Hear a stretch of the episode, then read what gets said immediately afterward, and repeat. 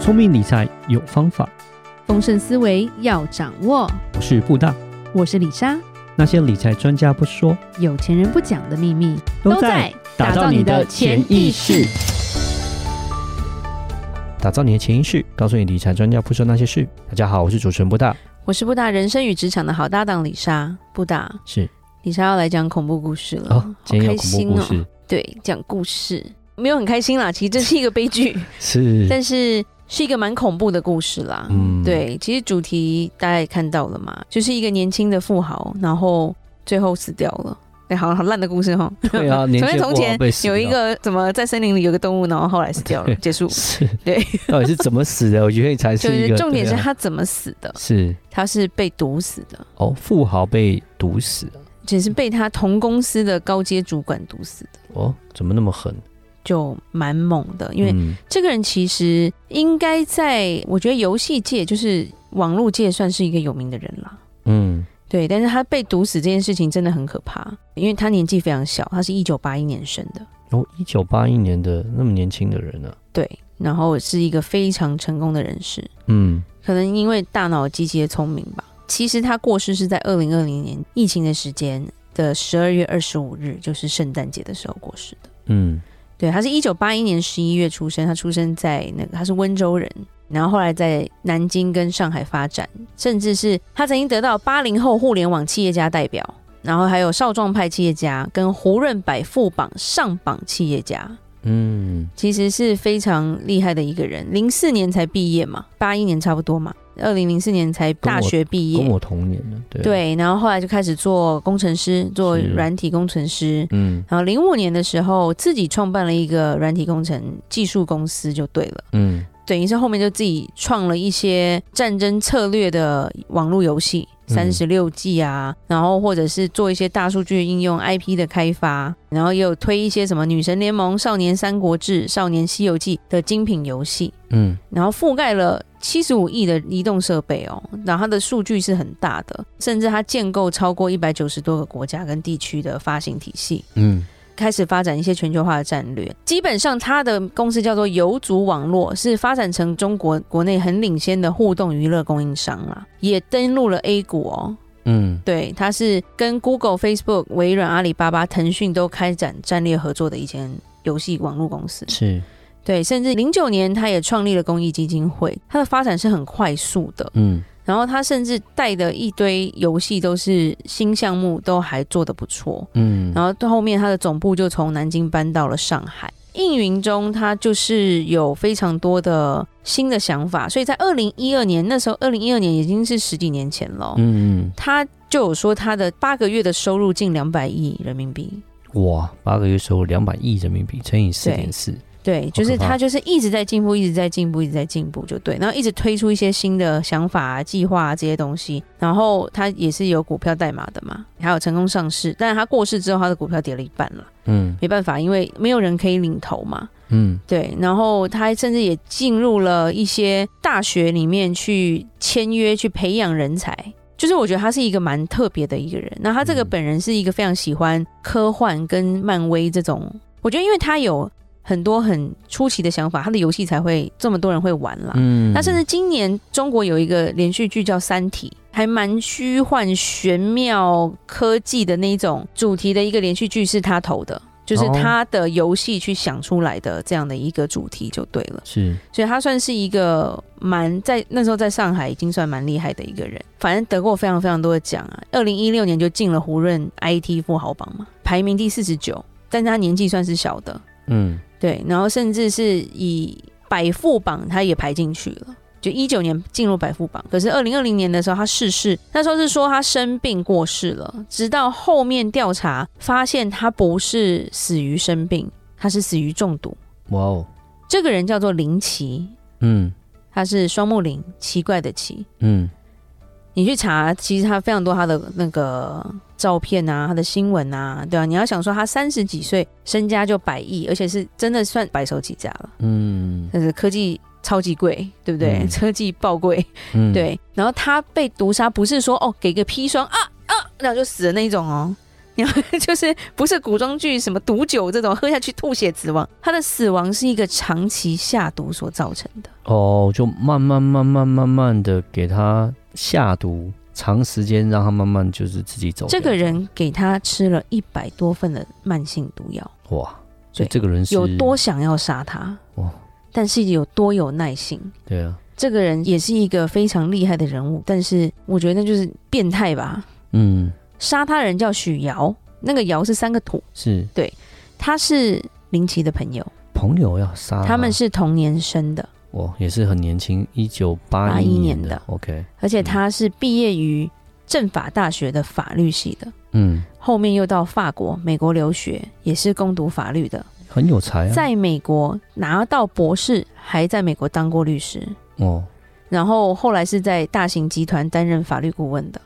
嗯那为履什么履历非常的也很很超厉也害啊，是个超厉害的人也啊是。也是精英啊，嗯，对，所以他在一七年五月的时候，他来到林奇的公司，他做了首席风控官，然后哦所以是林奇找他来这样子你，不觉得很讽刺吗？他找他来，结果来当他的首席风控官，叫这个风控官引狼入室林这奇样，其实对他非常好，他的年薪是高达两千万人民币的。哦，林奇一开始就开了两千万给他，哇，上亿的台币耶将近，对啊，是啊，然年后薪然后大部分同事对于这个许瑶的想法，就是觉得说，哎，他好像都不发脾气啊，而且脾气好好哦，笑面虎最可怕啊、嗯，然后其实这种人呐、脸皮是最薄的啦，不敢发火嘛，嗯，对啊，是然后甚至我刚刚有讲一个最厉害那个《三体》嘛，他后来有个版权，他是《三体》的 CEO，林奇给他做《三体》宇宙的 CEO 就对了。嗯，对，所以他们有因为法律的关系有去做一些投资营运。其实许瑶是帮他做到非常多事情的一个像是伙伴吧。嗯，可是因为林奇他就是觉得说，有些公司有时候要做调整嘛，譬如说他投资了二十个亿，然后在这个《三体》之前很火，但是后来好像经营的上面没有那么的好，就对了。嗯，所以他会担心说，诶，是不是说用人会用的不太好？所以他就调整了许瑶的工作啦，嗯，让他继续当 CEO，但是不用再负责那么具体的那么多工作，然后嗯也稍微减了一点薪水。嗯他其实可以当场把他裁掉，嗯，如果他够厉害，把他裁掉，他今天就不会死了。他就是因为碍于说啊，我帮他留点面子，结果就造成许瑶的心里非常的不满。哦，这种是不是觉得越是成功的人，他们越不能接受失败啊？对啊，应该是说有些东西你干脆就撕破脸，你有时候帮他想太多，他觉得你根本就是要害他的时候，他反而会把你咬死。嗯，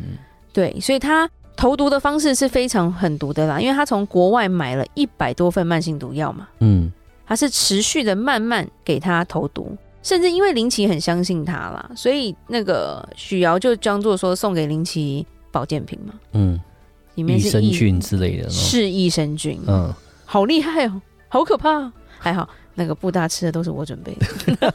你没有给我毒药吧没？有没有没有，没有哪里买啊？这样子，哈哈没有啊乱讲，没有我 我最多我如果真的要下毒，我只能就是啊啊，然后吐血，那然后马上被关，所以没办法。对，然后他是精心准备了这个一罐三十粒装的益生菌，就是有点像是。要他定期吃这样子，而且他甚至怕林奇忘记吃药，平常还很关心说：“哎、你有没有好好的在吃这个保健品啊？”他的关心是你有没有好好的被吃毒。嗯，是，他是核心主管，所以他有林奇办公室的指纹密码。嗯你知道大老板的办公室不是所有人都进去，嗯，所以如果大老板出事，通常都身边人做出来的。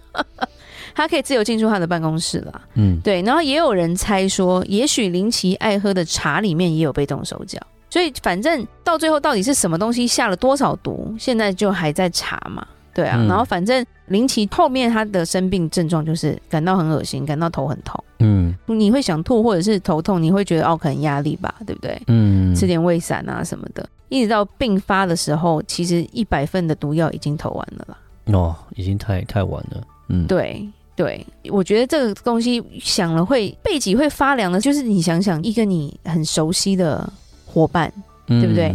他有你办公室进出的权限呢、嗯基本上他就是跟你称兄道弟哎、但是多少这么长的一段时间，他其实一直在投毒给你、欸。引狼入室啊，就是我觉得那个就是笑面虎，对他在里面笑里藏刀，就是害你都不知所道。以警方调查其实也会碰到很多，你要讲到这个人是法律博士、哎，对他在法律中学习出身的，所以他做事是非常非常缜密的。嗯，为了规避风险不暴露自己，你知道他买了多少只手机号码吗？不知道他买了一百六十个手机号哦码，在日本找人买各种不同的毒药，哇，甚至有人说他已经在日本设立什么公司去运输这些东西了。嗯，就为了不留痕迹就对了，对，那他在上海青浦设有一个专门制毒的场所，嗯，平常自己去配制毒药。他那那种有太聪明了，他有那么有闲吗？哎 就是然后他变态到他会先拿猫跟狗做实验，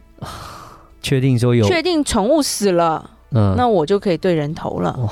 很可怕吧？他可能搞不好不止毒林奇吧，搞不好毒了很多人吧，不然的话，真是他为了毒林奇。有有有人他花那说是么不是他多毒了不止一个人？是啊，因为你为了毒一个人，你有必要做成这样吗？都已经这么那所 以个，就有讲啊，他最爱看的就是《致命毒师》这样的一连续剧嘛，嗯然后喜欢看巫毒的书、毒药的书，就是他同事回忆的时候，只是觉得啊这个人有癖好而已，他根本就没有办法想象到他可以做得出来嘛。比如说我们喜欢看《哈利波特》，我还是不会魔法，嗯那种感觉啊。没有，他是对看了以后，他真的就开始做制毒这样子。对，然后就是说被他投毒的，现在发现不止林奇一个，还有一个副总裁啦，嗯，也遭到他的毒手，就对了。嗯，因为林奇要调整职务的时候，要把许瑶的一些工作交给这个人，哦，嗯对、，他也很恨他，嗯所以也一起下毒。但是林奇先死，然后赵义龙去检查身体的时候，发现他体内的汞含量已经超标十倍了，嗯就是他还活着就对了。嗯，而且就是说，他这个含量是慢性中毒。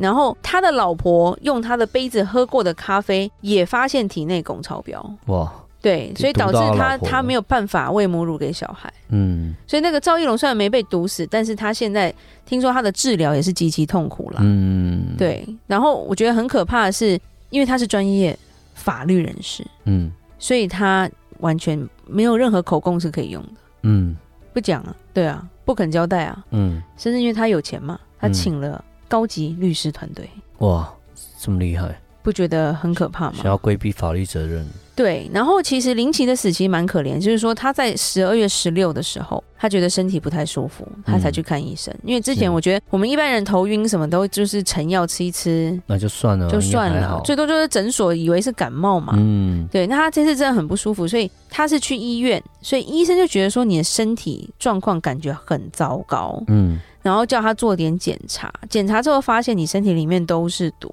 汞是最多的，嗯，还有一点点的河豚毒素，哇，所以河豚医生毒素才说都有你是不是被下毒了。是，所以许瑶是有被抓起来的，嗯对。然后当然，他说他在死掉之前本来都以为是生病嘛，然后在抓到许瑶的时候，许瑶就是反正坚持不肯说出毒药的类型跟名称嘛，嗯所以变成你也谁都救不了啊。嗯对，还好那个赵先生他是有调查出来，然后赶快做医疗了。嗯，对，因为如果已经太严重的话，基本上就有点像你看古装剧嘛，对不对？人家射了一个毒箭，来来解药，解药拿来，呃，不讲不给，打死不给，然后对方就死了那种感觉，嗯还蛮可怕的。然后我觉得最可怜的就是说，林奇这个人，听说性格跟为人都很好，然后是一个，你如果看他照片，你觉得他很阳光啦，就是一个嗯蛮阳光的一个人，帮助非常多的同事，同事买不了房子他帮忙，同事家人有事他帮忙，对，然后或者是有人户籍有问题他帮忙，就是一个其实是一个热血的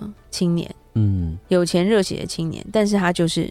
相信错了人。嗯，对被人家害死，对，哎所以其实我们这边也知道说，当你很有能力的时候，善与恶就是一面之隔而已。嗯偏偏这个极善跟极恶就在一起做事，最后极恶把极善给杀了。嗯就讲一句话，他会有任何的法律责任，最多也就是一死而已嘛。嗯，但他不会被一百个毒啊！对了，而且这个人已经走也没办法，就是损失了这边一位好人，真的很是可是惜，是，所以有时候我们真的要会看人 啦，对，然后或者是有些事情。人情这种东西要对的人做啦，嗯因为有时候你反而是果断去裁掉你觉得不对的人的时候，不要留任何的情面，反而是一种仁慈。嗯对，这个很重要，就像杀手一样啊，一枪毙命就好了啦，请你不要慢慢的蹂 躏他。对，杀手的仁慈是我让你少一点 痛苦，不是吗？嗯是，是啊，对，好，那今天这个恐怖故事就讲到这里。聪明理财有方法，想掌握丰盛思维，就记得加入我们底下资讯栏的听众专属社团哦。想听李莎讲商业鬼故事，听我分析最新财经知识，就在打造你的潜意识。我们下期节目见喽，哦拜拜。拜